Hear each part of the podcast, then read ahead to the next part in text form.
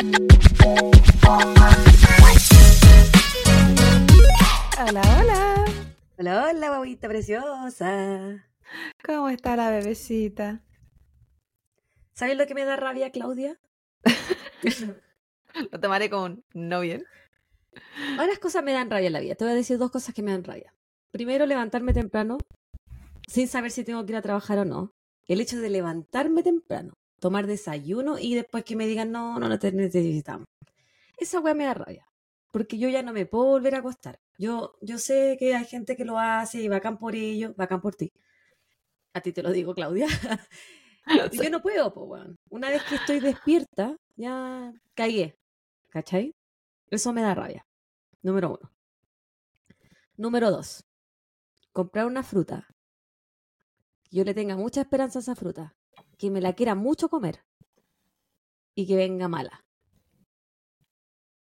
El otro día, sin ir más atrás, en Marte, nosotros lo que estamos haciendo es encargar la, la mercadería, ir a buscarla al, al súper, ¿cachai?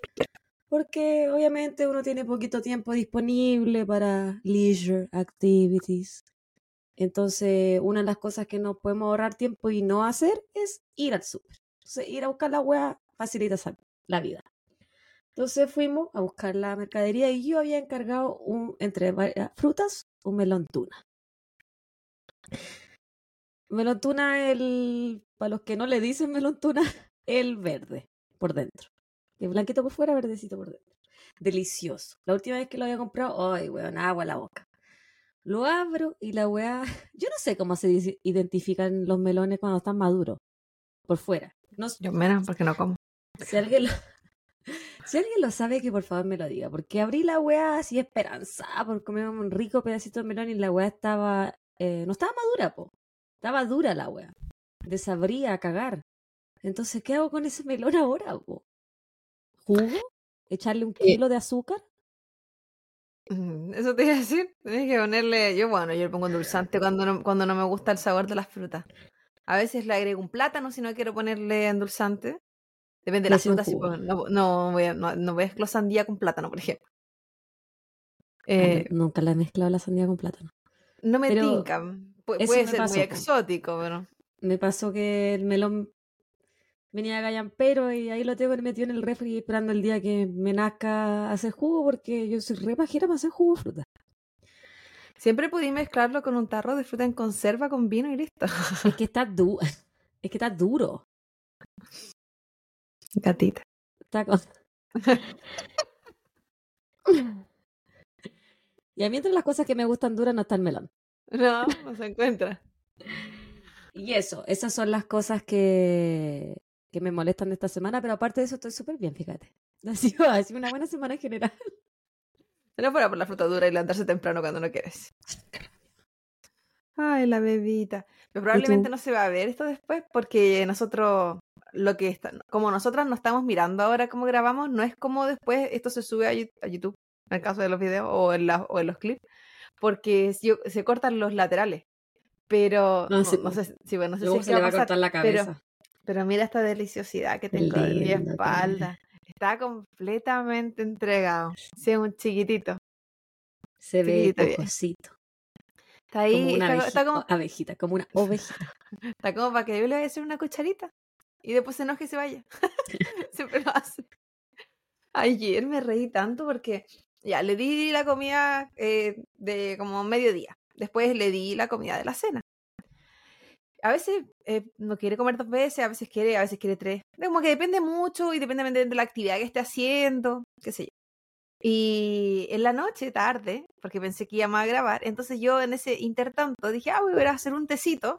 Y estando allá abajo dije, ah, voy a poner unos chips, una cosa así con salsa. Entonces empecé a comer eso, dije, ya, pues si eran como las nueve y media mía, por ahí, y dije, ah, pues se supone que vamos a grabar a las 10, eh, tengo tiempo, puse el reality porque eh, como era como para hacer algo en el entretiempo, pues no podía sentarme, por ejemplo, a estudiar, no tenía ningún sentido, no iba a alcanzar a hacer nada, o a empezar a hacer alguna tarea, no tenía ningún sentido, y estaba súper cansada.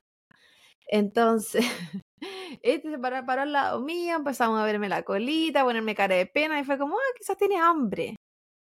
Yo sé que no debo darle comida en la noche. Yo Pero lo sé. hijita. No Pero- el niño tiene así de estomaca. Pero fue como, no le puedo dar ningún snack, no le puedo dar nada porque todo le cae mal, todo le da alergia. Entonces fue como, ya, te voy a dar la, dije, la mitad de un tarrito todo de comida húmeda. Que él, le tengo el, siempre, como, la- la- él tiene seca y húmeda. Eh, y ahí le di la mitad y se lo tragó en tiempo récord. Y dije, ay, quizás tiene hambrecita, se me olvida que es perro. Es que como el papito, a diferencia de otros perros, él no es como que ve la comida y salta y come desesperado. No, él a veces no quiere comer y come más rato. Él a veces espera que estén todos en la cocina, si no, no come. O espera que yo esté al lado, al menos tomando un té para él comer. Entonces, como que no, no es tanto de la comida, sino que de la compañía, es que es de los míos. No come co- por hambre, come por otras por necesidades. placer, por, por Sí, placer, por compañía, por agradar. Como de sobremesa. Claro. Entonces dije, ay, ya, pucha, quizá hoy día tiene mucha hambre, o quizá le gustó mucho la comida húmeda, no sé, porque si en verdad le gusta. Y le dije, y le di la mitad del tarro que faltaba. Graso error. Porque yo sé que después le doy la guatita. Ya dimos unas vueltas, al final se canceló la grabación. Yo me iba a venir a me, iba a acostar con el tecito. Y, y empieza a moverse para allá, para acá. Y dije, ah, ya. Como hecha comida, le dio caquita. Bajé, le abrí la puerta para que saliera al garage, porque está muy oscuro, no le gusta salir al patio. Tiene demasiadas reglas el papito. Eh, ya salió, hizo lo suyo, entramos, cerré todo. Y llama a la pieza y empieza a llorar. Porque cuando le doy la guatita, po, porque a veces porque come muy rápido, a veces porque come mucho. Y empieza con el llanto. Y dije, ya, voy a ponerte el guatero. po. Voy a ponerle un guatero para ponérselo en la guatita, que descubrí que eso también lo alivia. Le puse el guaterito, pasó un rato, ya al rato después dejó de como llorar, porque lloraba como a ratos. Mientras más atención le tomaba, más lloraba. Pero si no lo pescaba, deja de llorar. También es como yo. El papi, buena, tiene como Munchausen. Tiene demasiadas características, es demasiado especial. Y eh, quizás le da, y también que yo lo consiento. Y, y de repente yo estoy viendo el, reality, sí, ya me iba a dormir. Y, y escucho Don Peo. Fuerte. Él saltó, se asustó, me miró, miró su colita, olió. Ah, parece que se reconoció. que había sido el fuego en el mismo. ojete. Sí, no tenía olor, la verdad, pero se reconoció al mismo y volvió a dormir con su baterito en el estómago. Tutito bebé. Tenía Era gas. eso lo que le molestaba. Pobrecito. Era, tenía un gasecito. Tenéis que tenerle esos medicamentos que le tienen a la... Son unas gotitas que tú les das a las guaguas, po, para los cólicos y para que suelten los Pobrecito. O meterle de esos palitos que también se le meten a la guaguita para que se desinflan. Ahí sí tenéis que hacerla a él. Ay, sí, sí. Eh, le- el guaterito por lo general le funciona bastante bien desde que lo descubrí. Porque antes sí siempre tenía mucho dolor de guatita y qué sé yo. Cuando te dije que tenía sospechas de pancreatitis. Ujú. Yo, que me- yo que me creo veterinaria. Pero no, hace mucho tiempo nada, nada, nada, nada, nada. Pero justo anoche. Y otras veces igual ha, ha sido así como súper anguliento para comer y que come demasiado. Pero cosas que suceden. Ahora ya que no está pasado. bien. Sí, que yo antes si no me acostaba, o sea, no me acostaba, si no terminaba de comer con reflujo no era comida. No era un, buen- no era un día cerda. cumplido. No, pues, no era suficiente comida. Si no había reflujo, no era comida. Y me pasó harto tiempo. Menos mal que aprendí. Yo cuando estaba embarazada nunca aprendí a, a- porque tenía mucha hambre, entonces comía y después terminaba, me sentía pésimo, pues volvía con náusea, entonces nunca aprendí a, ese como nivel perfecto. ¿Cuándo parar? ¿Cuándo parar? No, no, no supe. No, Hoy no tampoco. No sé. Aún no aprendo. Oye, ¿qué estáis tomando? Eh, en ese ese- momento tú, tú lo que veas acercándose a mi boca, este cito, pero tengo, Pero, tengo la cervecilla acá Sí. con el... eh, ¿Qué juguito es? Es Sparkling Water de durazno. eres tan exótica, ¿eh? Claudia. Y, buena- y queda tan buena. La otra vez quedó después de que estuvimos grabando. ¿Eh? ¿Se lo hicieron chupete? Y se lo fui a dejar a mi papá. Le dije, prueba esto. Ay, que se rogar. Prueba este Ay, invento. pero, pero ¿para qué? Si es tan tarde. pruébalo, entrégate. Sí, Y le encantó. Me dijo, uy, qué dulcecito esto. Ay, países con lo dulce. Claudia, Claudia sabe. A mamá le gusta todo. Sí, es verdad. Eh, yo me estoy tomando una cerveza también. Fíjate tú. ¿Solita? Oh, Sí, rico. solita. Eh, 805, la marca de la cerveza. Es de California, si no me equivoco. La, pro- la compré el otro día, pero compré la versión que tiene como un dejo de lima la otra vez y era muy rica. Esta es como una amber nomás, piola. Igual me gustó harto, fíjate. Salud por eso. Mm. Qué rico. Yo no puedo tomar cerveza sola, no hay caso. ¿No? Me dan- he, no, he probado artesanal y cosas, no hay caso. ¿La encontré muy otra. amarga? Sí. Otra vez, hace semanas, me- un mes y tanto. Hay un primo que está acá de visita. Y lo llevé a unos bares. Y él como que no sabe qué cervezas hay o qué sé yo. Entonces siempre pedía como corona, corona, porque es como lo que conoce al menos de nombre. Claro. No ¿Y yo? la Modelo. No, y a la que le, y yo no tengo idea de sabores, yo no tengo idea de nada, si yo no tomo, pues no cacho marca, yo Sí, la, la que mi papá compre, yo le pongo jugo, bebida, lo que sea, pues no es como que yo no sé. Entonces, eh, estábamos, ya se había, había, nos habíamos ido a otro bar porque este- había cerrado, porque hay algunos que son como bar, resta- bar restaurante, entonces cierran como a las 12. Y había otro que era como de estas barras barras y tiene como hasta las 2, que es lo máximo que hay que encontrar acá. La cuestión es que nos cambiamos, nos fuimos a esa otra. eh, y ya le dije, ah, pero pruébate una de estas, porque estaba como al frente de la barra y están todas estas como maquinitas. Y le dije, Lance, ¿sabes? Prueba alguna de esas. Me dijo, "Pero como, ¿qué sabor tienen? Y yo, la verdad, la peor traductora, tenía cero ganas de hablar con, con la bartender y preguntarle así como, aconsejame, que si, si yo igual no voy a entender. Y, y de tener que entenderlo yo para explicarlo eh, ah, era demasiado trabajo. Le dije, ah, elíjase una al azar. La puede, puede ser algo muy malo, po. Sí, po. Entonces eh, me dijo, ah, elige una tú. Peor aún, pues ni siquiera se la quería jugar. Y le dije, ya, le dije a la niña esta, una que estaba al frente mío, mi cara. Qué weá más mala. Weona, pero mala. Era como, no sé, chuparollo, si supiera lo que sabe eso. Pero era malo. weona. No sé Hay qué gente sabor que le tiene. gusta. Hay gente que le gusta, no puede No, jugar. no, pero dudo, dudo que el sabor. Dudo que el sabor. No sabemos pero- nosotros. Porque yo Sí, tampoco sé no nunca sé, he chupado. no sé, no sé a qué sabe, pero no, me lo imagino como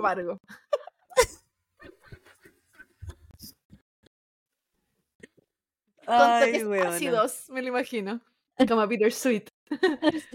Ay, qué me, me- lo imagino. Y no, no tengo ganas de comprobarlo. Yo me lo imagino saladito. ¿Verdad? Como no, ah, chuparte el bracito. no, me imagino, es un, un hoyo sudado será saladito. Pero No si es piel, po, weona. Pero, Pero si piel. Yo me la estaba imaginando limpia, no sé. Ay, no, No, sé. yo no también tengo me lo imagino limpia, tengo pero me imagino de porque es piel. La semana pasada hablando de. No, la antepasada. Hablando Pasaste de. cotonito. No, cotonito se en fue la pasada, ¿no? Sí, en el siguiente episodio. Y la weá que me dijo él, porque mal esta weá, eh, pasó un rato, igual yo creo que ya estaba arriba de la micro, si se había tomado unos cuantos en el otro lado y en esta, a pura corona nomás, pura, esa como, como cerveza con agua la weá. Ah. Y, y cuando iba como en la mitad, yo le dije, si querís no te la tomáis, no es necesario, o sea, una weá que lo fuera a pagar yo, pero la otra es que, que no era obligación, si no te gustó, no te gustó, po. No, es que si la pagaste. No, era que yo estaba pagando yo, no él, pues podría haber rechazado. Y al final ni siquiera pagó otra persona. Pero en, en ese rato, yo le pregunto así, pero ¿y, y le seguí sintiendo el sabor? ¿O ya ya se te acostumbró la boca? Dijo, no, si ahora ya está buena, pero era tan mala que era imposible, si le tenía que haber dormido la boca por dentro esa wea. Ya. Era pésima. Y después siguió con otra cerveza, con whisky, ah, este mezcló la vida. Lo, entre- lo entregué en, en trapo en la casa. Ay, Claudita. Pero bueno, vámonos a los saludos, bebecita. Así, vámonos nomás. ¿Tú? Me lanzo. Yo la mía me lanzo. Dale, por favor, no pares. sigue, sigue.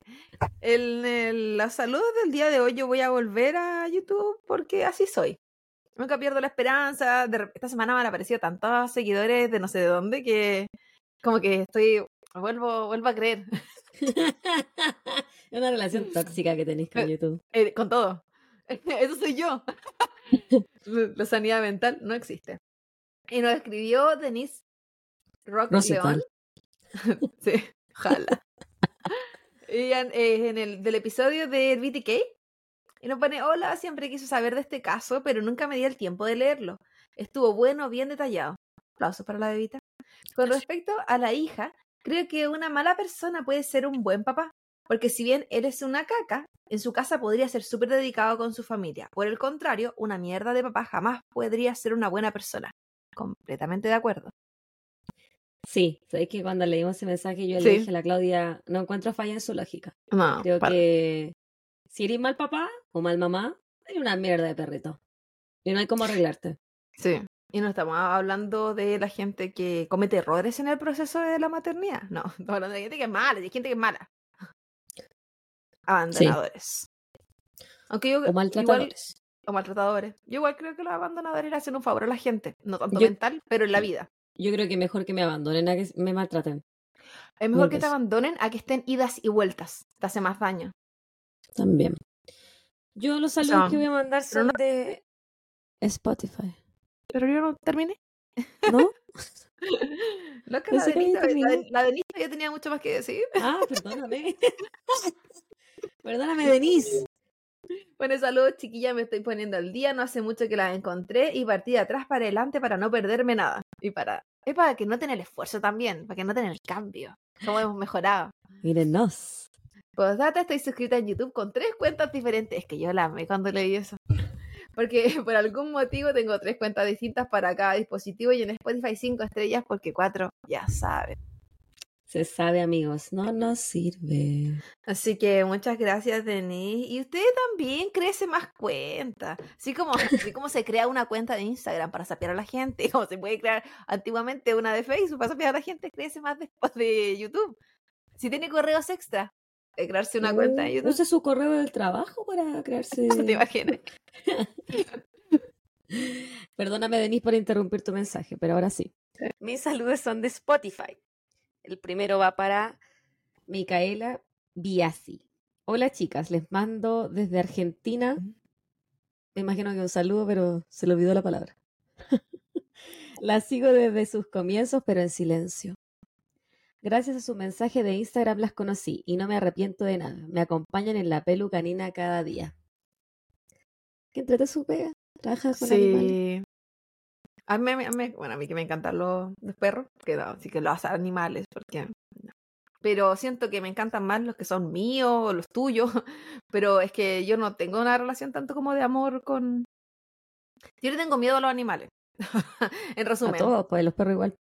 Sí, pues a todos. Yo como que le tengo como respeto, como que desconfianza, no sé qué, me- cómo se me pueden atacar. Bueno, es que pu- puede ser por como por, porque por el perro que me atacó cuando era chica. No, Yo creo que Claudia obviamente va por ahí. Es que no sé si cuando eh, antes de eso yo ya era desconfiada, no sé, por- porque igual tenía siete años. Así que, y sí, pues chiquillo, me, me agarró, me dio vuelta y mientras yo rodaba en el piso me mordisqueaba. Sacó tres pedacitos y tuve 21 puntos. Todavía tengo dos marcas en la pierna y una en el glúteo. Sensual para los los seleccionados. No, no- no todo el mundo ha tenido derecho a ver ese- esa cicatriz. ¿Me toca? Sí. Yo tengo dos rayas, no una. Entonces ahora voy.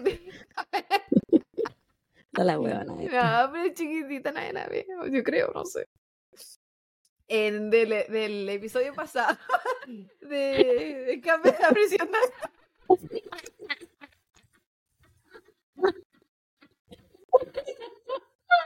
Ay, Fue una que se pone a hablar de su No. hoyo. Ay, qué huevona, Claudia.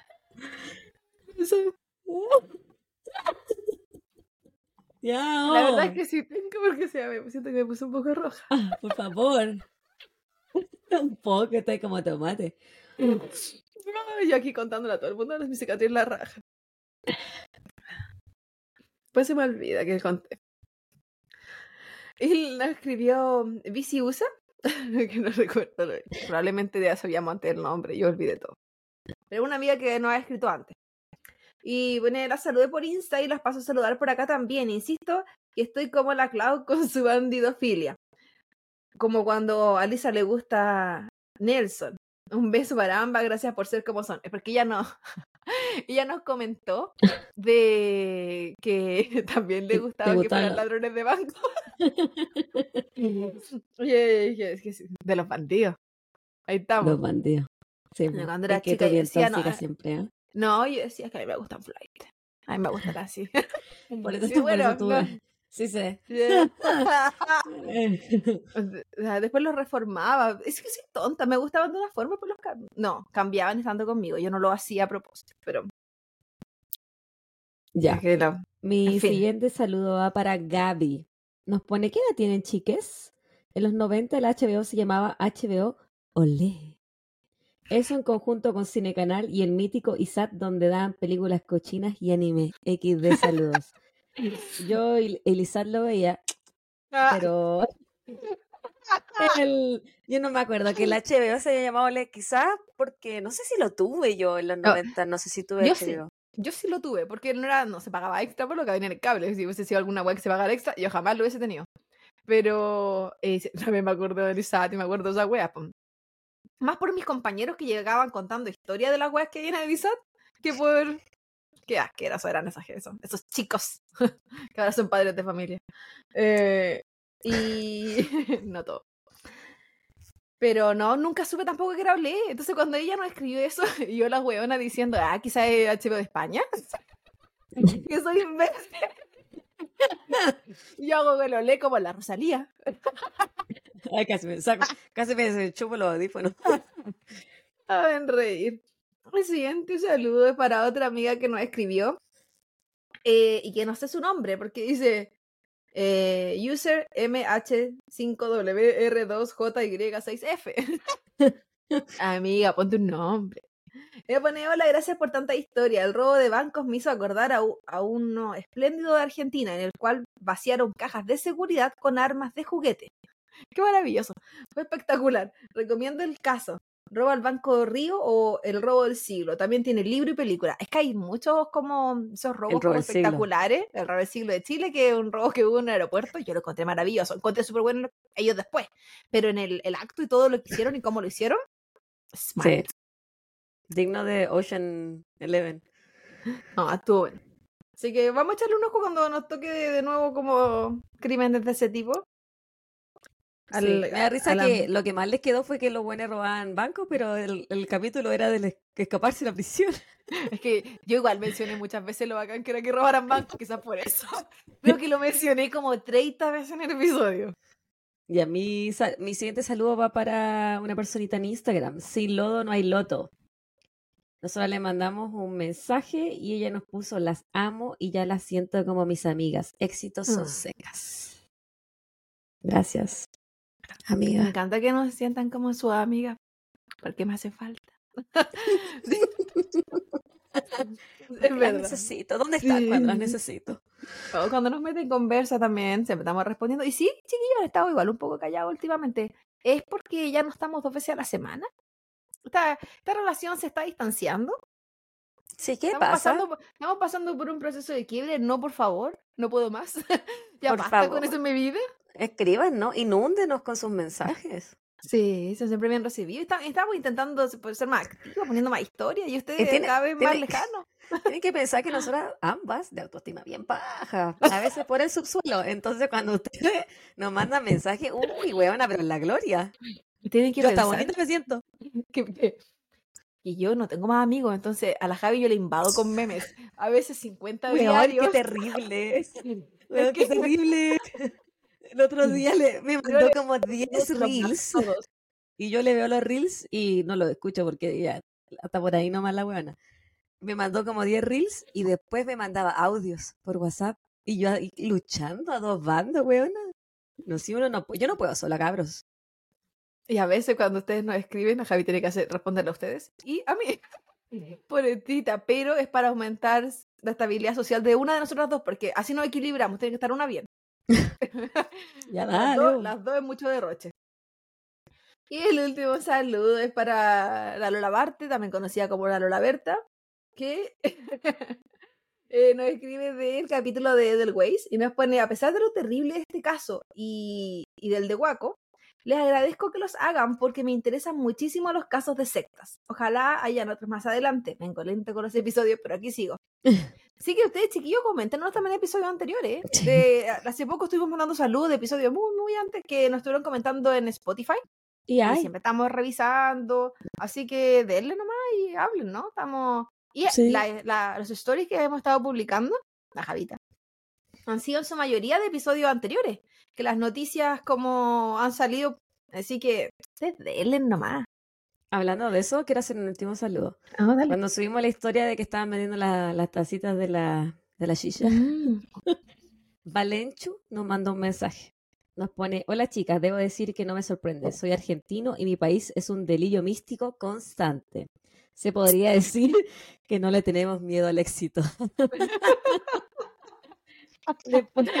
nos pone, oigan, ahora que me acuerdo, me gustaría recomendarles una posible temática para el futuro. Asesinatos de directores de cine. Tengo dos casos muy buenos que me encantaría que contaran. El primero es el asesinato del director italiano Pier Paolo Pasolini y el segundo es el asesinato de la directora y actriz Adrienne Shelley.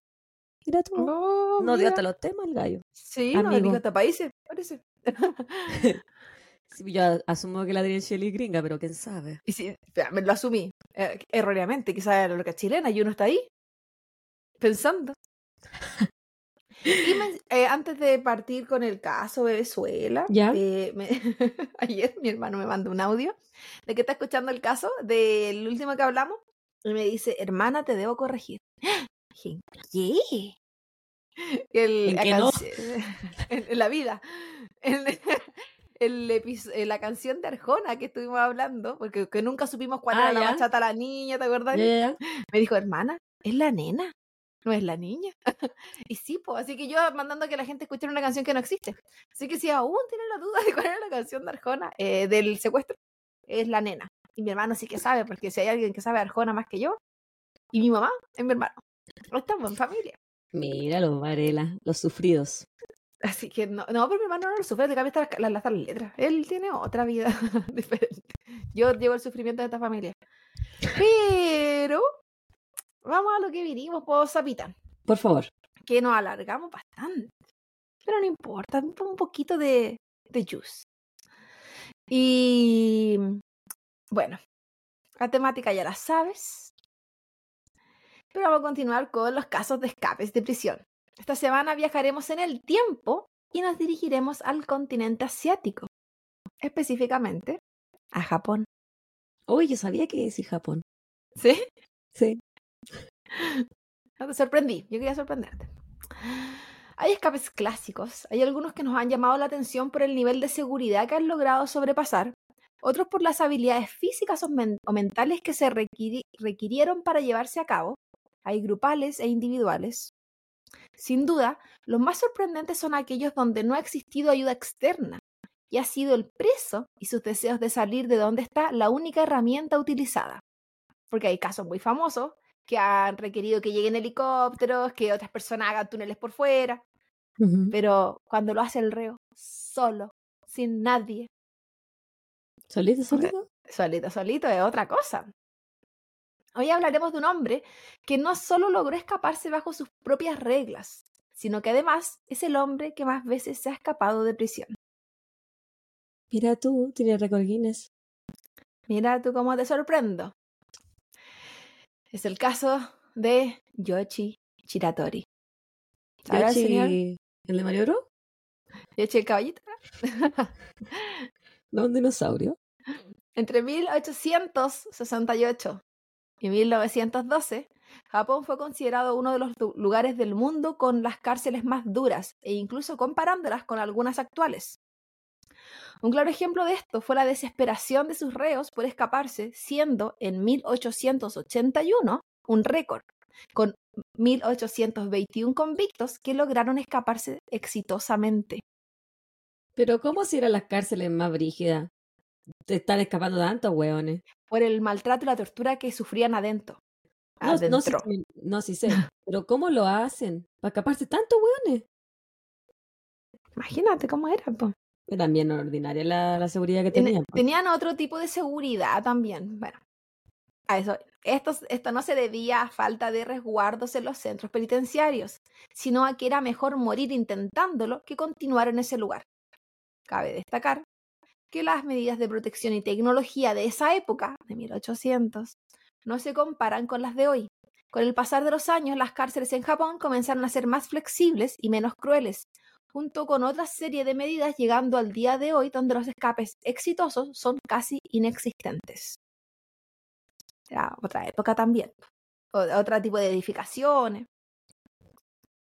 Y, y que también eran como, ah, se fueron presos y se mueren ahí, se mueren nomás. Entonces, la mm. única casi manera de sobrevivir, pero 1800. Ahora, ¿cuántos, pero cuántos presos habían tampoco sabemos. No sabemos qué porcentaje era ese número. 1900. No, ¿y qué pasa si eran muchos más? No sé cuándo se va la población de Japón, soy súper ignorante. Yo también la desconozco. ¿O cuánta era en 1800? El 31 de julio de 1907 nació Yoichi Chiratori en Aomori, Japón. Fue el segundo hijo de tres. Su padre falleció cuando era muy pequeño y su madre lo abandonó a él y a su hermana menor, yéndose a otra ciudad solo con el hermano mayor. Es por esto que a temprana edad se dedicó a trabajar junto a su hermana en un local de tofu de una tía. Igual tenía como familia que lo apoyó, entre comillas. La muerte de su padre dejó varias deudas, pero con este trabajo y otros pequeños no era suficiente. Por lo que cuando cumplió 18 años se embarcó en un barco ruso que pescaba cangrejos. Al poco tiempo se casó con una mujer de su pueblo y tuvo una hija. Pasó por distintos trabajos, pero el vicio de los juegos de azar sería su peor condena. Comenzó a relacionarse con las personas equivocadas y a robar. En abril de 1933 era parte de una banda de ladrones. Fue en un asalto a una tienda que el hijo del dueño de este lugar falleció tras ser apuñalado.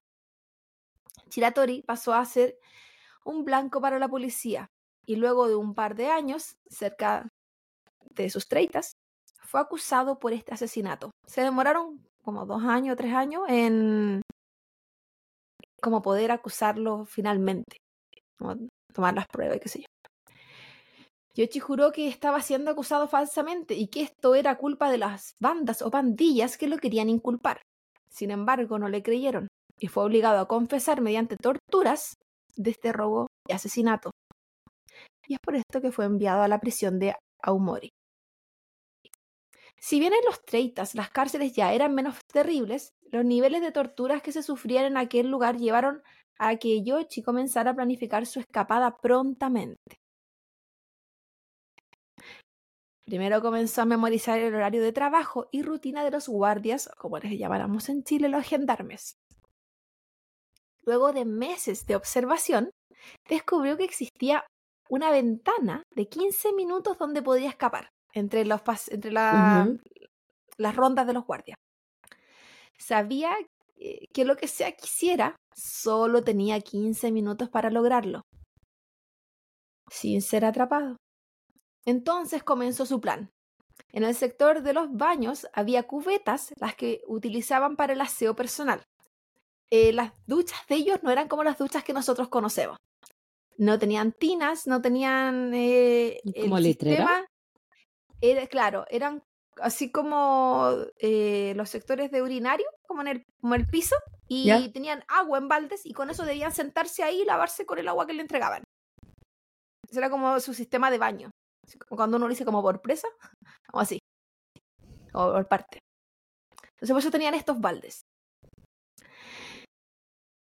Entonces, con estas cubetas, sin que lo notaran los guardias, le quitaría el alambre o este metal que tienen en su parte superior, que el que sirve para tomar las cubetas. El asa. El asa también conocía. Y sería con este pedazo de metal que posteriormente abriría la puerta de su celda. Es decir, la usaría como la llave de esta cerradura. Para ganar un poco de tiempo pondría unos pedazos de madera de su piso sobre su cama para hacer un bulto y que pareciera que él seguía ahí, dormido. Así como el amigo con el papel maché, pero este era con madera nomás. Y luego se dirigiría trepando hacia un tragaluz que estaba roto, que él había visto que era posible poder salir por ahí. Tardó cerca de tres años, desde que llegó a la cárcel hasta el día que llevó a cabo su plan. y, y tal como lo planificó, en junio de 1936, todo le resultó. Los guardias no notaron su ausencia hasta horas más tarde. Lamentablemente para Yoshi, la policía tardó solo tres días en encontrarlo y capturarlo. Poquito. Para tres años pasó. wea. Esta vez se le sumarían nuevos cargos a su previa sentencia, no solo por escapar, sino que además por robar material hospitalario, razón por la que lo encontraron. Un nuevo juicio dictaminó que Yoshi merecía esta vez cadena perpetua. Oh. La situación del país y mundial ah, había sufrido ciertos cambios y comenzaba la Segunda Guerra. La Segunda Guerra Mundial. Por lo que Yoshi fue trasladado a la prisión de Akita en 1942, donde los presos debían cumplir con trabajos físicamente demandantes. La prisión de Akita era mucho peor que Aomori.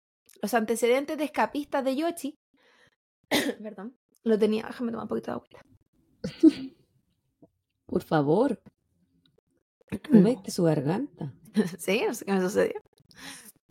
Los antecedentes de escapista de Yoshi lo tenían marcado como peligro, por lo que cuando se encontraba trabajando, o sea, cuando no se encontraba trabajando, estaba en confinamiento absoluto. Ya no habían camas. En Akita los presos dormían en el piso de cemento. No habían ventanas, solo un tragaluz. Las celdas de confinamiento hacían casi imposible la posibilidad de escape, donde además de estar aislados completamente, sus manos se encontraban esposadas todo el tiempo. Oh. Era como aumentaron las medidas de seguridad. Pero Yoshi sabía que no tenía nada que perder. Ya lo habían condenado a cadena perpetua. Sí, porque más iba a perder. Su vida. Exactamente. Y el maltrato que estaba viviendo, porque si bien ahí yo menciono como las condiciones físicas del lugar, estructurales, eh, eh, la tortura de los guardias era el, el gran tema. Y comenzó a idear entonces un nuevo plan de escape. El desafío era aún mayor. Estas celdas tenían techos particularmente altos y paredes de cobre, por lo que trepar era casi imposible, más aún con las manos esposadas. Comenzó a, es- a escalar por estas paredes, era una como práctica diaria. También se la ideó para sacarse las cositas, pues no crean que iba a trepar como con las manos esposadas. Yo me imaginé así con las manos posadas, pero con las puras piernas así. No era tan, tan como pequeño. Sí. Habían avances y retrocesos en este proceso, pero el objetivo era claro. Yoichi quería alcanzar un ducto de ventilación que se encontraba en lo más alto de su celda. Para esto, cada noche trepaba las paredes hasta el ducto con la intención de ir soltándolo y así eventualmente podrá saber, salir a través de él. Aunque no era tan fácil. Porque este ducto era solo un medio para alcanzar los tragalos del cielo los cuales tenían refuerzos de metal. Es decir, estas como rejitas. No era como el tragaluz que ya él ya había tenido antes. po. Estaba roto y salió por ahí. Estas eh, rejitas de metal estaban ancladas a un marco de madera. Él, durante toda esta observación que estuvo haciendo, se dio cuenta de que esta madera estaba desgastada. Y era cosa de romperla nuevamente para poder escapar a través de este tragaluz. Mm. Entonces, si esta madera ya estaba malita, se sacaba la reja, se accedía al tragaluz, salía. Pero había que practicarse, escalar por estas paredes de cobre, llegar a- al, al ducto de ventilación para poder tener acceso al, al tragaluz con rejas, sacar la reja, pasar el tragaluz. Yoshi tenía claro que sus movimientos causaban ruido, porque luego de salir del tragaluz No, tenía se- que caminar seguro, sobre- si tiene que romper la weá. y no, y no solo eso, porque él tenía que caminar sobre el techo después de esto. Entonces cualquier intento de escapatoria sería rápidamente notado o notorio. Más en su caso, que él tenía antecedentes, entonces si había algo como ah, se está escapando, al primero que iban a pensar que podía ser era él. Entonces no era como, oh, ¿quién puede ser el señor que está durmiendo en la esquina? No. Por lo que esperó hasta una noche de tormenta. y tal como lo había planeado meticulosamente, soltó sus esposas, escaló y volvió a escapar de esta cárcel. Yoshi. Esto, este Yoshi solo estuvo tres meses en la prisión de Akita.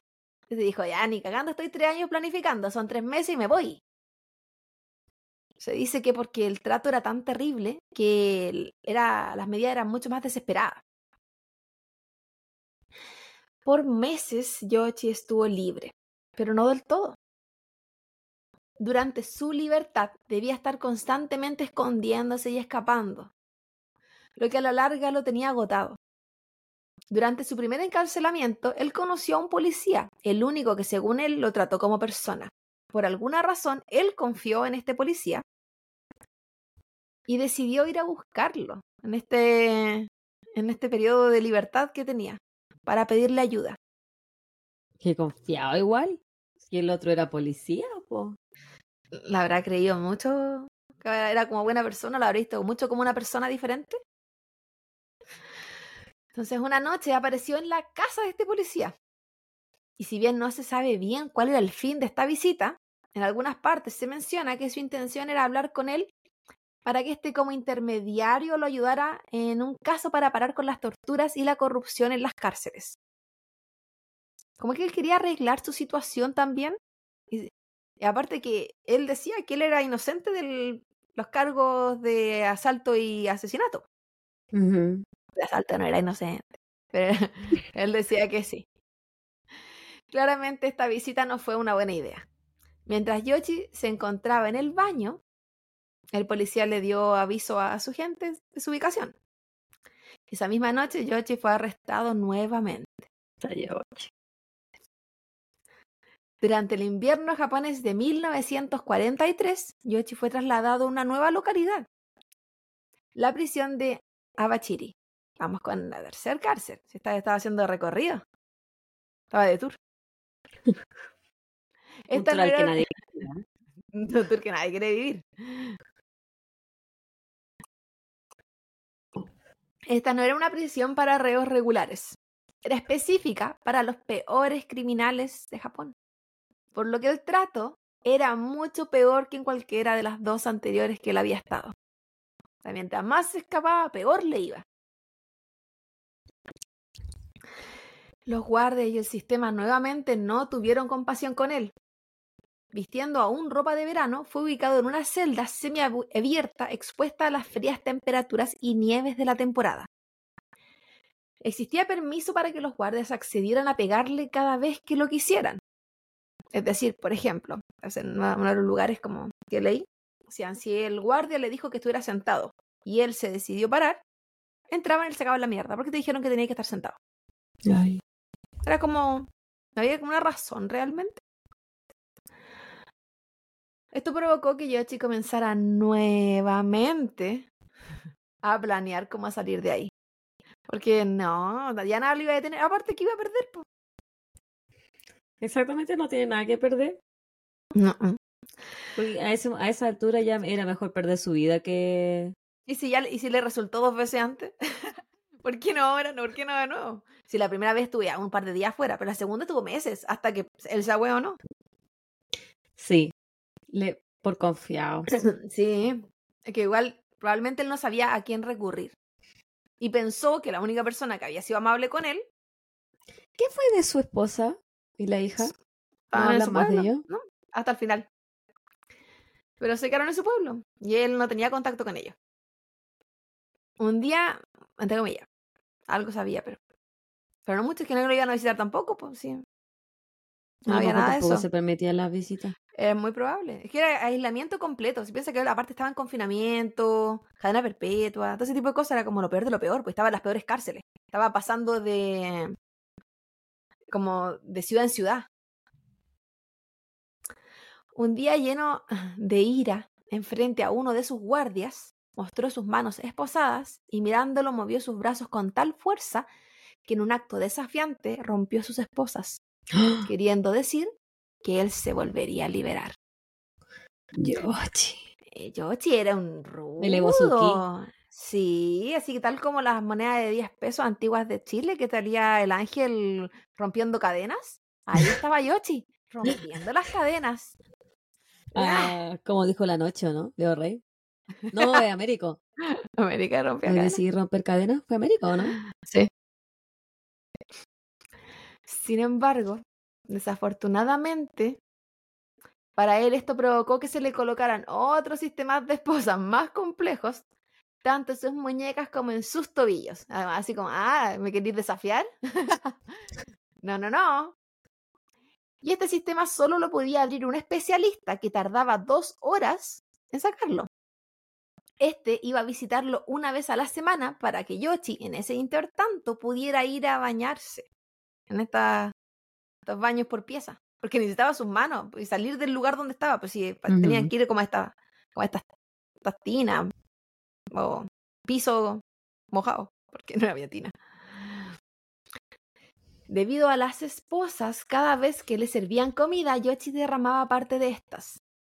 Muchos de estos alimentos eran sopas, específicamente sopas de miso. Esa era como su comida diaria, en verdad. No creía que le iban a servir un buffet.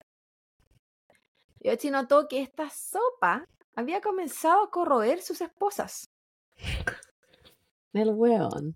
y vio en este detalle la forma perfecta para lograr su libertad nuevamente. Igual lo encontré un vivo. Es, es vivo. Es vivo.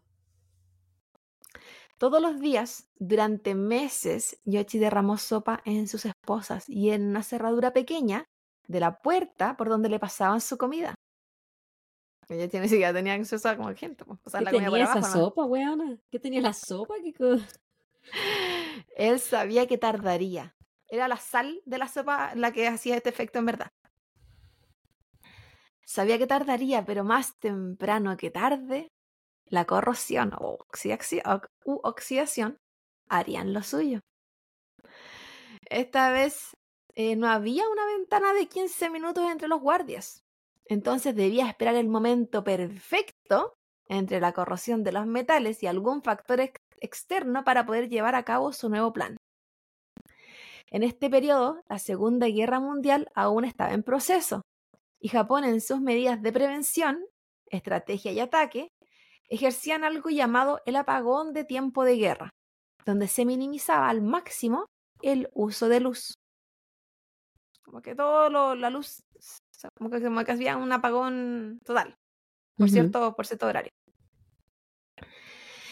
El 26 de agosto de 1944, aprovechando este apagón y que todas las cerraduras estaban suficientemente dañadas, Yoshi realizó su tercera escapada. Soltó a sus esposas y prosiguió a abrir la pequeña puerta por donde le entregaban comida.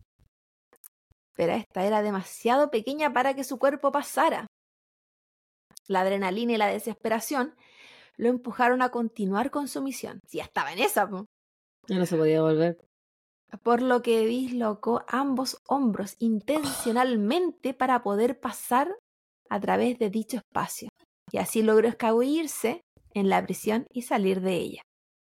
Igual tiene que haber sido relativamente más grande la abertura que él tenía que la que sale en la tele, por ejemplo. Eh, En las pensiones gringas, que es como un bu- como un buzón de cartas nomás, po. No, era, Como era- era- Este como de imagino como- perrito, Sí, como cuadradito. perrito. claro. Pero suficientemente estrecho para que no pasaran sus hombros ni siquiera haciéndose así. po. Pero suficientemente amplio para que le pasara la cabeza. Sí, Y los hombros. Y era es como esta gente con alimentación a pura sopa casi. Y, Flaquito. y- y- y genética asiática igual. eh, era bastante delgadito. A diferencia de una bien gruesecita. Sí. Y sus ropas, eh, hablan de ropas de verano, pero en general era como unos trapos y una ropa interior. Si no, es como que tuvieran ropa. Shiratori fue el primer y único hombre que logró escapar de esta cárcel de máxima seguridad en la historia. Que el loco estaba desesperado, si se rompió los, o sea, loco los hombros, no había nada lo iba a detener. Si el loco no, si se tenía que sacar la nariz se la sacaba, daba lo mismo. Lo- Su escapada apareció en los periódicos y las noticias. Su hazaña no pasó desapercibida. Y decía, pero no, ¿qué noticias en, en esos años? Bueno, probablemente, no, yo no sé si había tele en, 1900 en los- en los 940, pero radio había. Así que en las noticias de alguna parte salió.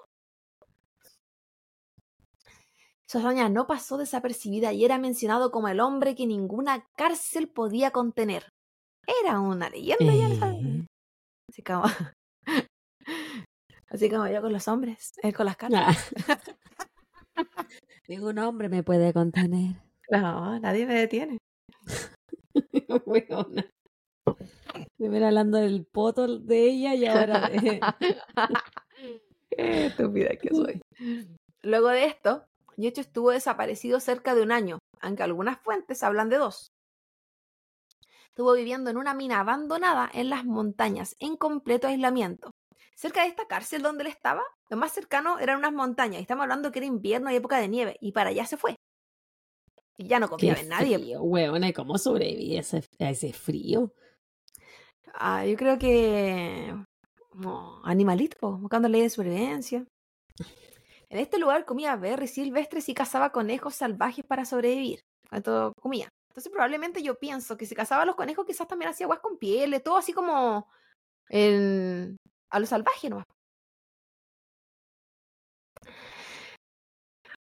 No bajaba regularmente, pero casi al final de su periodo comenzó a bajar a una villa que estaba cercana a donde él se escondía.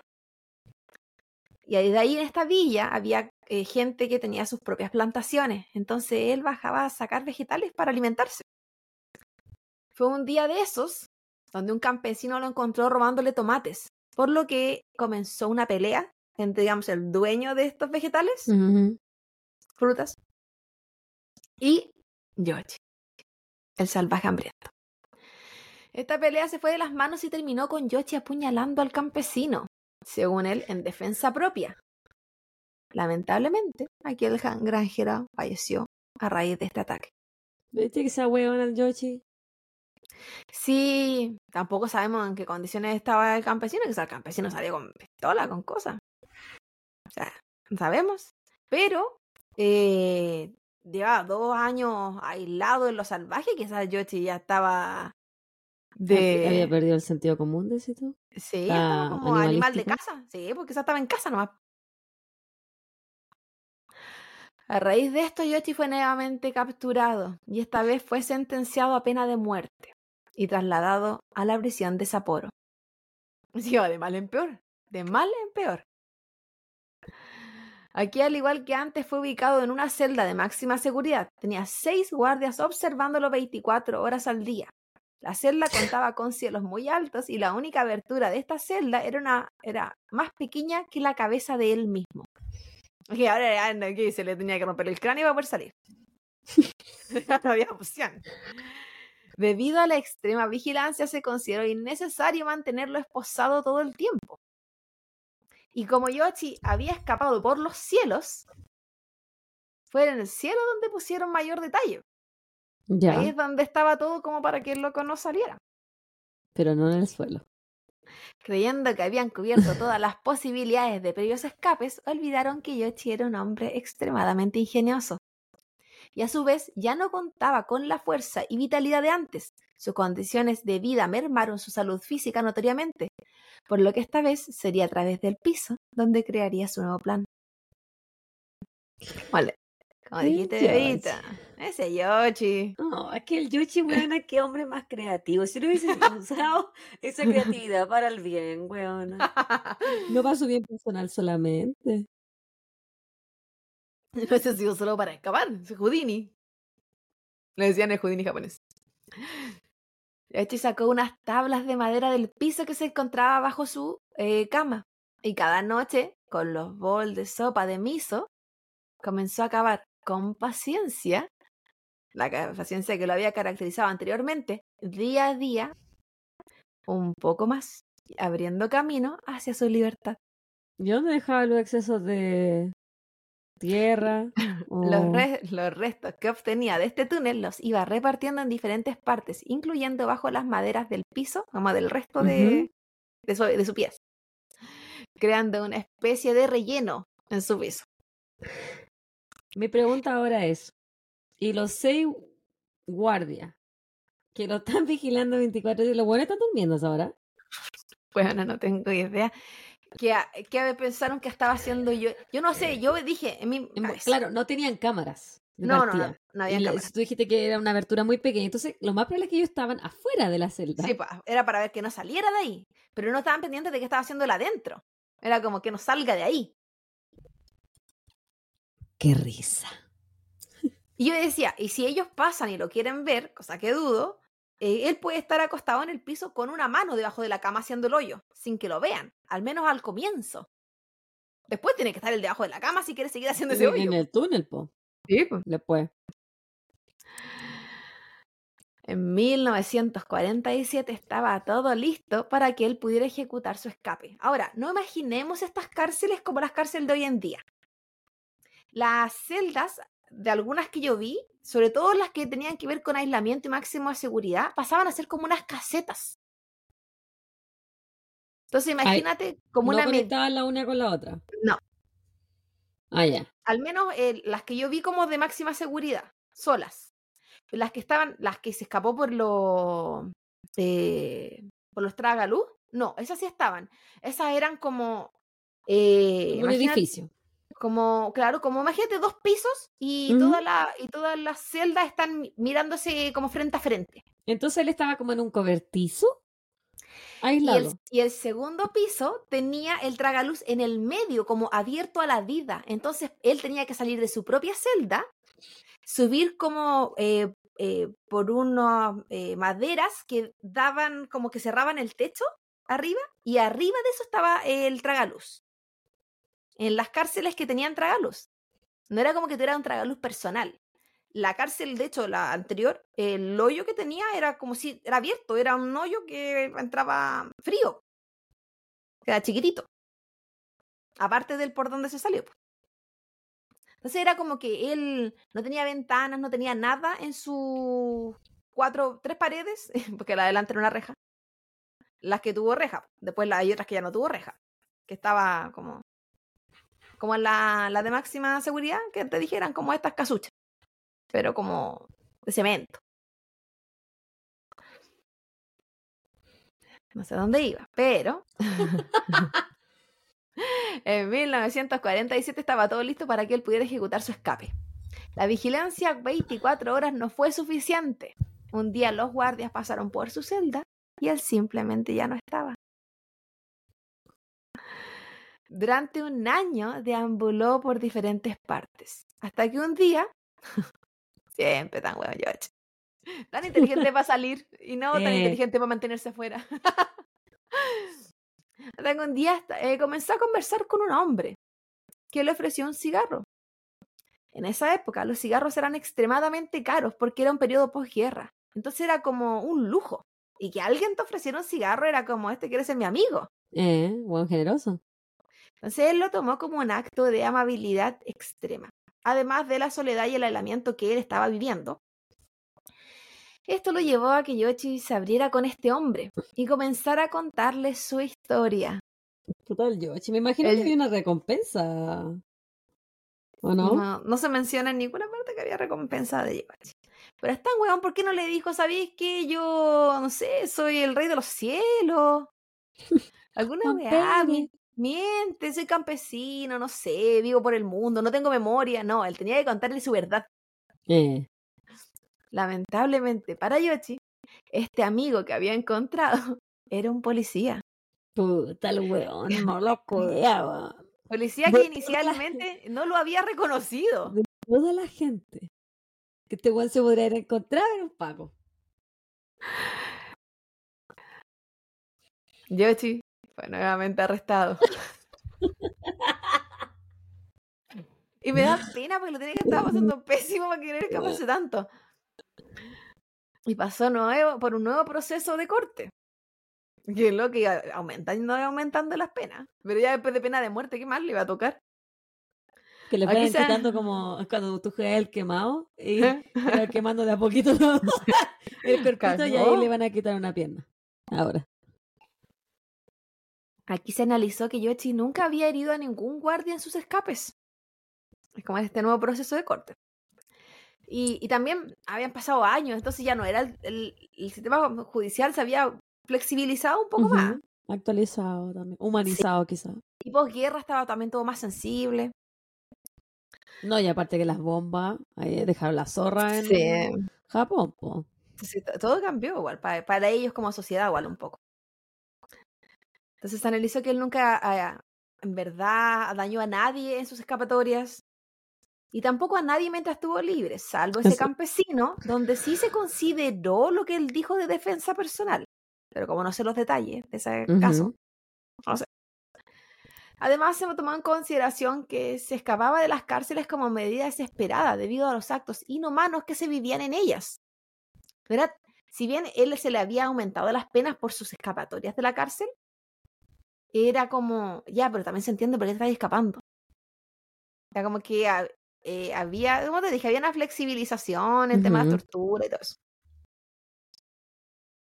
Por lo que se revocó su pena de muerte. Bien para Yoshi, no podía empeorar. y este fue sentenciado a 20 años de cárcel. Tampoco qué a- tampoco a dejar libre. ¿Qué edad tenía a esta altura? ¿Qué año estamos ya? No. ¿Qué estamos en el 47, 48? Sí, por ahí. Y Y Yoshi nac- nació como 40. Se nació en 1907. Ujú. Ese Yoshi. Ante esta nueva sentencia, Yoshi solicitó ser trasladado a la prisión Fuchu, ubicada en Tokio. Por un tema de son eh, cárceles como menos maltratadoras, como que se que, ok, ay, ya había tenido un tour, ya más o menos sabía lo Ya que se sabía decía. cuál era buena. Sí. Donde estuvo por 14 años sin ningún intento de escape.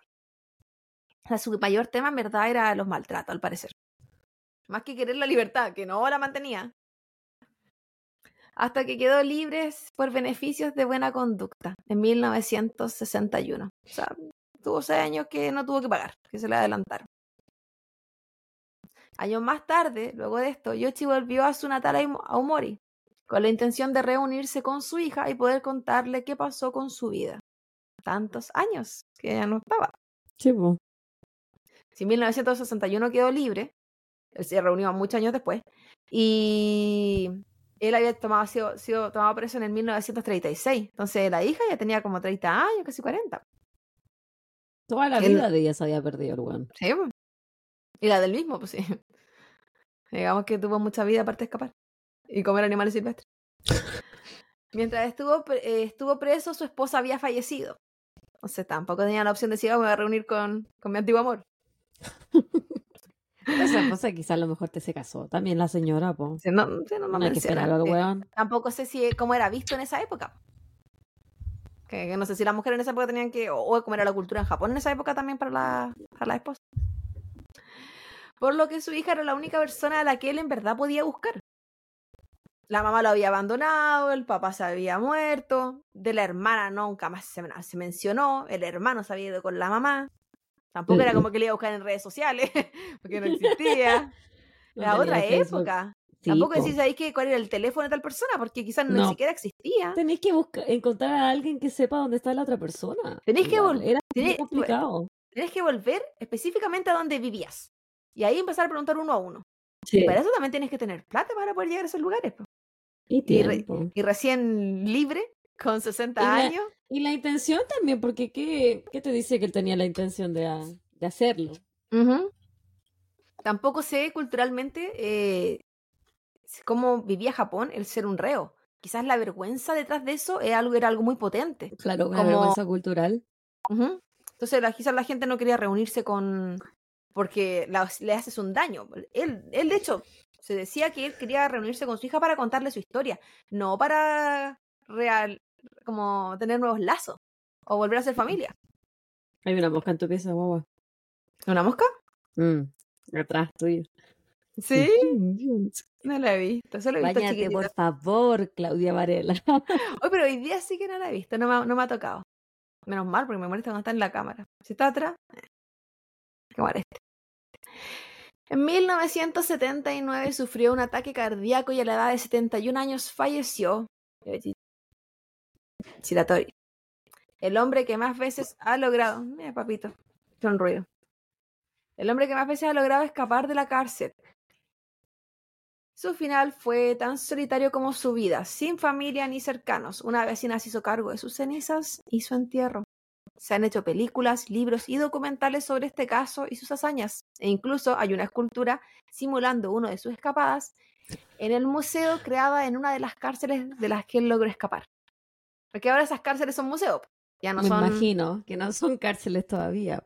No, no, no tienen las condiciones para cárceles. Sobre todo las que tenían como pared de cobre, dijiste tú. De hecho, de, de de aluminio. Y ponían este metal pues, para que no pudieran salir. Cático. Qué triste su vida. Ujú. Qué solitaria su vida. Qué sin propósito su vida. Quizás escapar era su propósito. Quizás eso hacía en las Pero, cárceles. pero Ese- aparte de eso. O sea, yo siento que el, como la no, el rush de adrenalina que el weón sentía era la escapada nomás porque de- no hacía mucho por quedarse libre. ¿Cachai? Quizás, quizás se auto boicoteaba porque como su vida no tenía sentido, No sabía, así, más, no sabía qué más así hacer, podía po. volver a estar preso sin, sin saber que lo quería internamente y así poder volver a tener un motivo para hacer algo, que era escapar. Porque igual, Qué ¿qué vida, tenía, ¿qué vida tenía en las montañas aislado comiéndote conejos? Nada, po weona. Esa es la wea que él planeaba el escape, pero no planeaba lo que después iba a hacer con ese escape. Quizás era muy que difícil pillaron hace rehacer la poquito. vida. Y la semana Pero- pasada les contamos que se escapó un weón en Pensilvania y lo encontraron el miércoles. Pero él fue a buscar amigos, po. Pues pidió ayuda, pero nadie se quemó con él.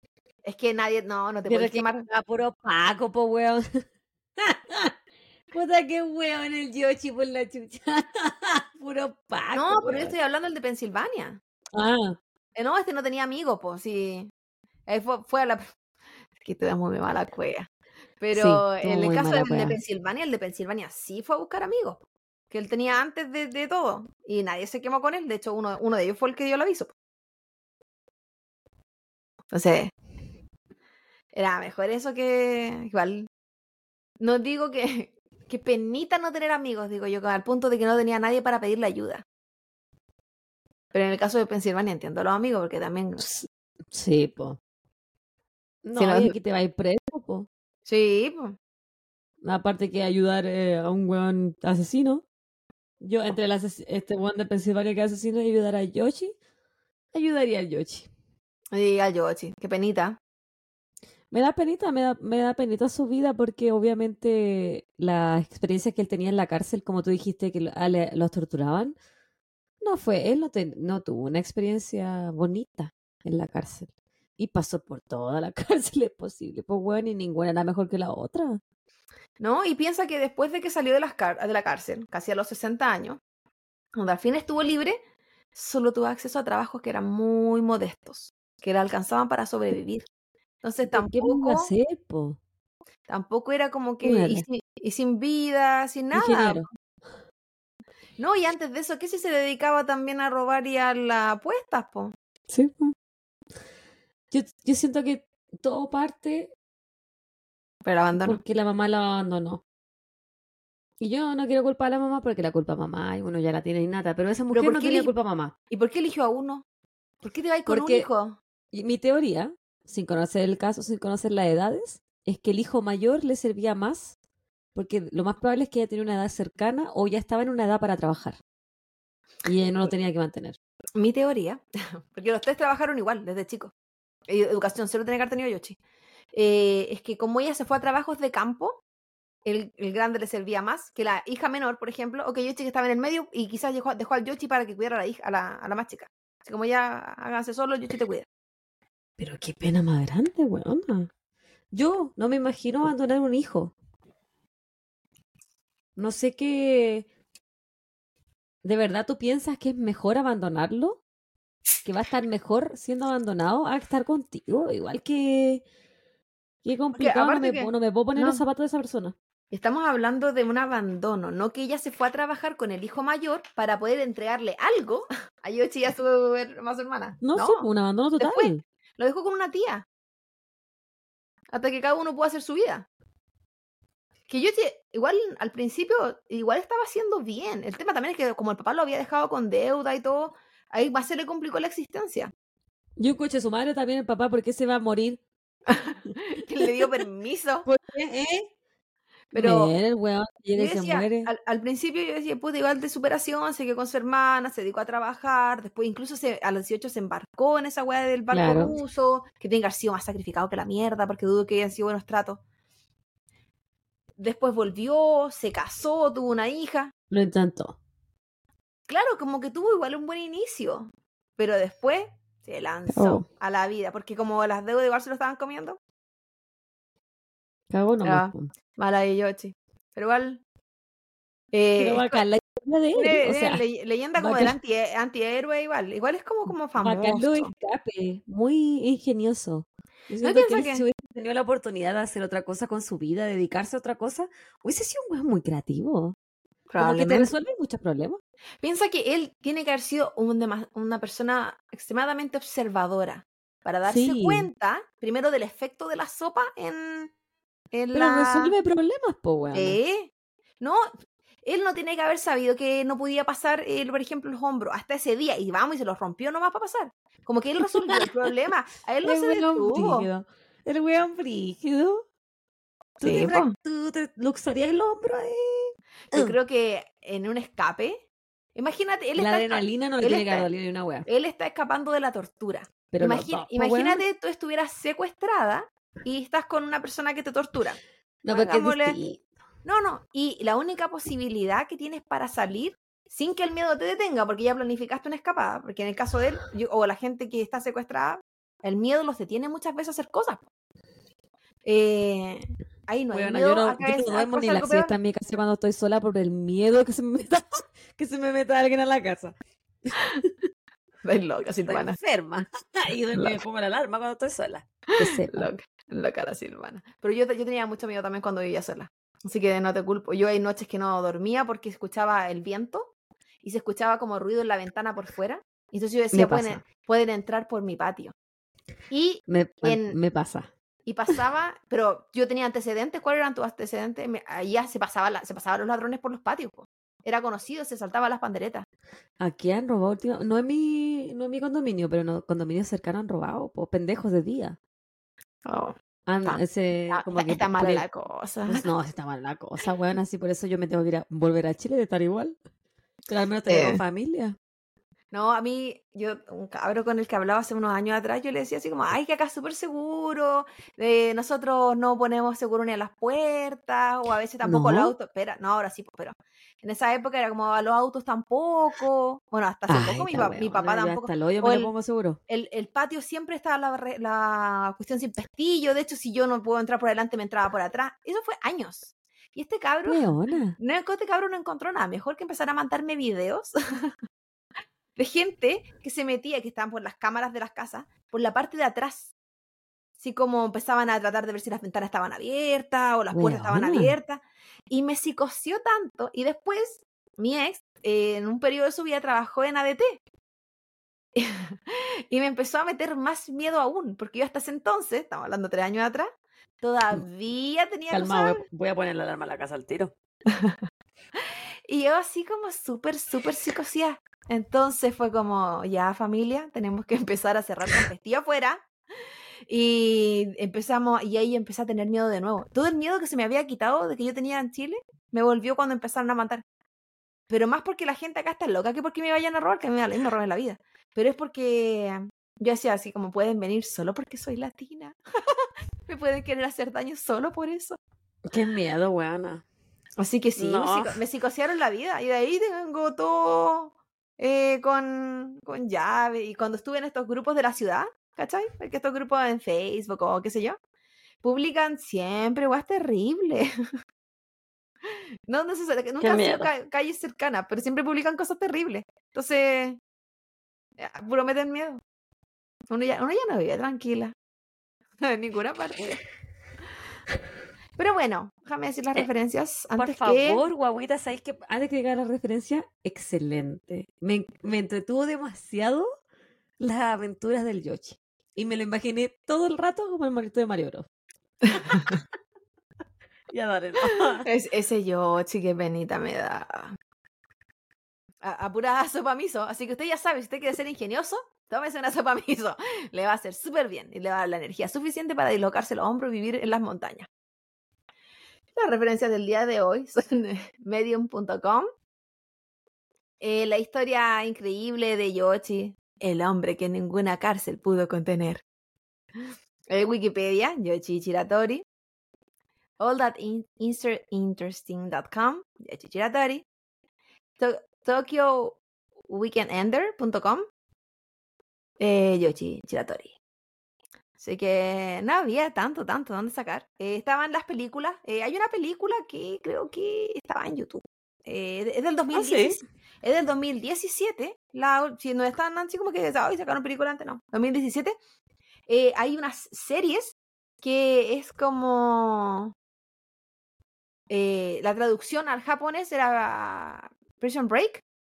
Pero Ya. el nombre japonés era una, serie japonesa y era inspirada en los escapes de Yoshi. Y hay libros y hay hartas cosas. Y en serio le, le prendieron muchas velitas al cabro. Como te dije, era el, el antihéroe al punto de que hayan esculturas del loco. Así que. Un- todo un personaje. ¿eh? Yo lo encontré. encanta. que- y no te duele tanto. Si la cuestión ya pasó, que me importa que se escape. Sí, pues fue la, fue la Yana Pichula igual. Eh, pues se murió antes que ya naciera. Dicen. Nunca le respondimos a la chica que nos preguntó qué edad teníamos. HBO Ah, Ole. eh, 32. Casi 33 guachitas. Y yo tengo Cada, 34. cada, cada mes cuenta. En este momento, barriguita de la Jime, 32. En este tres semanas más va a tener 33. Jime no pujaba, bueno, jamás pujó porque fui por cesárea. Yo- porque una clara señal de que una persona no va a querer vivir el resto de su vida y que no está contenta con la vida es que yo, Weona, déjame terminar, yo no decidí nacer, yo me senté loca, yo puse mi poto en ese hoyo, yo no puse mi cabeza, yo de ahí no quería salir. Claudia, Así que, yo nací por cesárea y no me quiero morir. ¿estabas sentada? Mi hija, ¿Tú decidiste sentarte? no tengo idea. Mi mamá Yo nunca me ha contado eso porque tú sabes, mi mamá no me pesca. Mi hija, Yo decidí. mi hija nació por cesárea. ¿Estabas Ella sentada? te- Tenía la cabeza aquí, abajito en mi costilla. Ella tenía cero de Jamás. Yo, cero. Yo me agarré. De La wea- de La era mentirosa. Yo agarré De una de costilla, agarré la otra costilla y dije, de aquí no me sacan. No, yo me senté. Te dije, te, este, este Conmigo agu- salió el útero de mi mamá. ¿este agujero acaso es un inodoro? Y yo me senté. Ya, estúpida, despidamos, no, por favor, de la gente mandando pura wea. Chiquillos, que tengan bacanes fiestas patrias. Tiqui, Hoy tiqui, día, lunes 18 ti. de septiembre. Pásenlo la ¿Verdad? raja. 18. El otro día comí empanada frita de pino vegano porque no como carne roja, así que deliciosas. Mm, Delicioso, la yo hice- raja, tómense unos buenos terremotos por mí, porque aquí no venden helado de piña. Ah, señores. No venden helado de piña de agua. Al menos yo nunca he visto. A poca vista. Besitos. Besos, cuídense mucho. Que estén pasen la bien. llave.